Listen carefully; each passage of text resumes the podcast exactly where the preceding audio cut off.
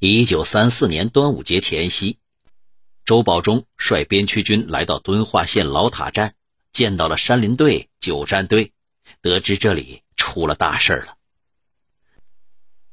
宁安西北山八大队的晴天队向当地家长陈子庚征收抗日物资，主要是单一。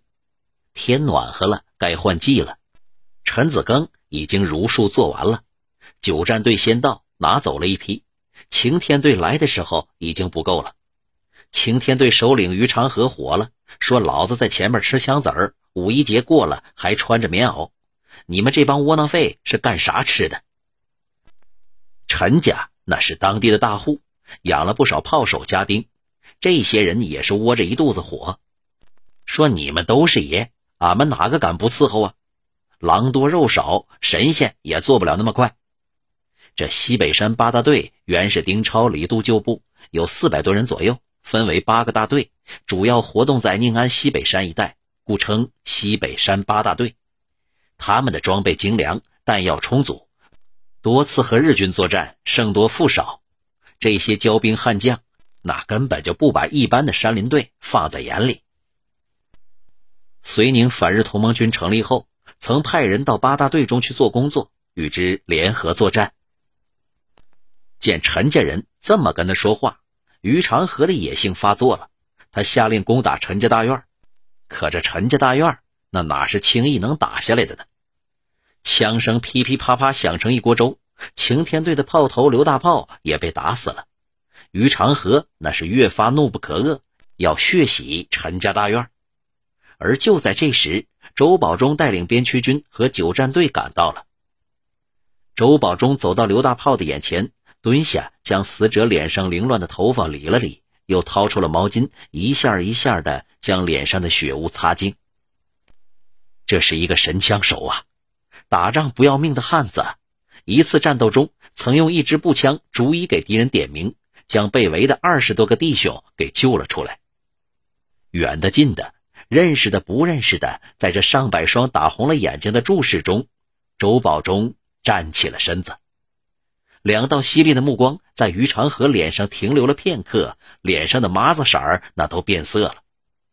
刚才还活蹦乱跳个人，就这么死了，他死的值吗？弟兄们，周保中环视四周，有点沙哑的南方口音，激昂而又悲愤。咱们是反日军，日本子在杀中国人，可咱们这在干啥？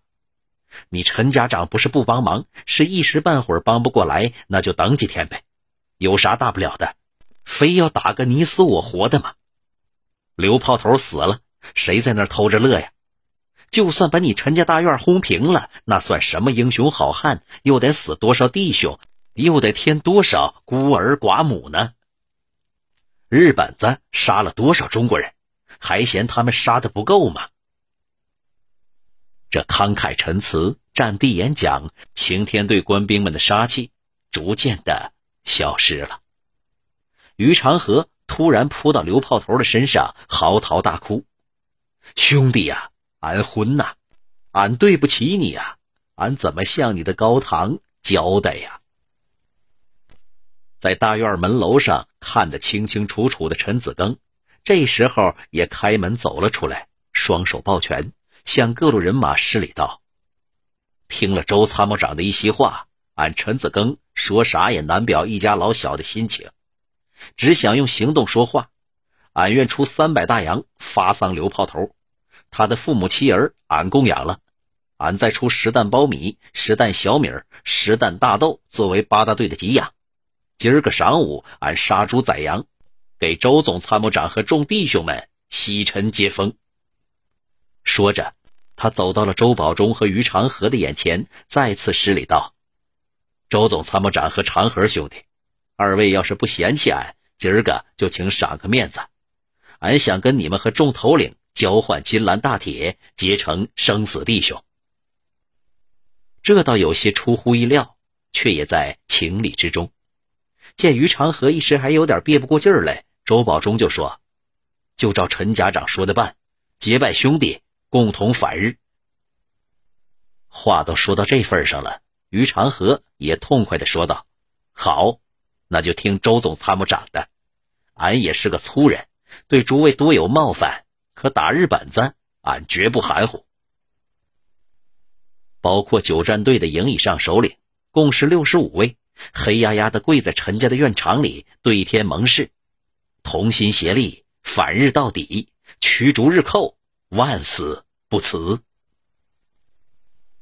一九三六年七月六日，东北抗日联军第五军张中华、柴世荣给春山兄的信中说：“五军之建制，完全建制在周保中的个人威信和信仰上。”只有他在军事上和政治上较为完全，在政治理论和策略上的实行运用都赖其一人。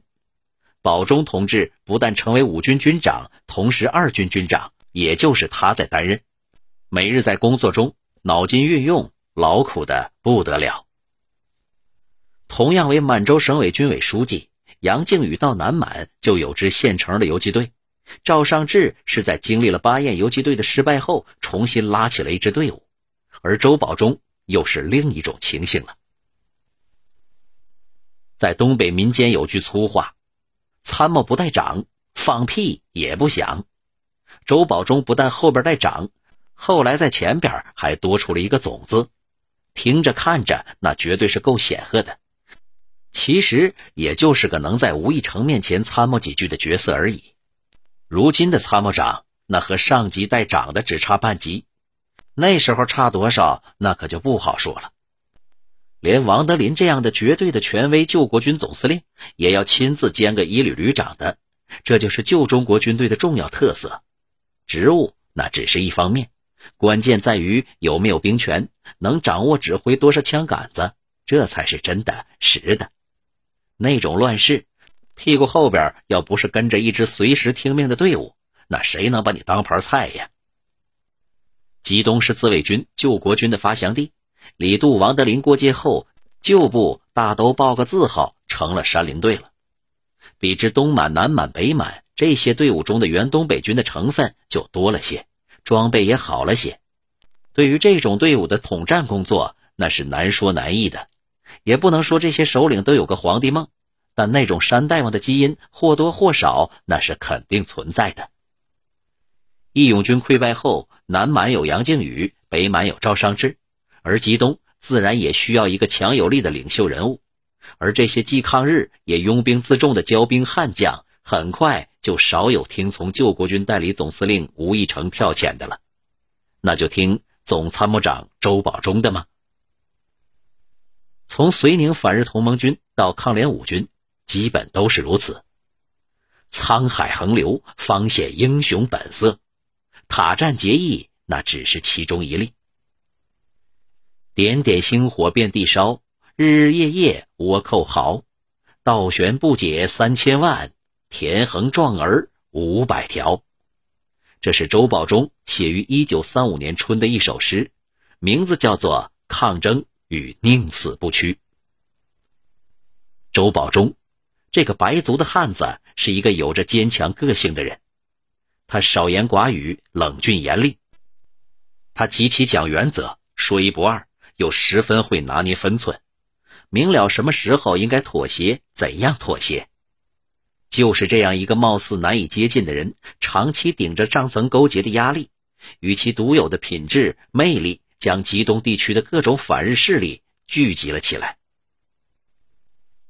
东北抗联中，在一九五五年，少有被授予将军军衔的彭世鲁说：“那时候要是有什么难题，各抒己见没辙了，人们都会说，要是周总指挥在就好了。”当年抗联有南阳北赵之说，而在今天看来，在吉东应该再加个州，南阳、北赵、吉东州。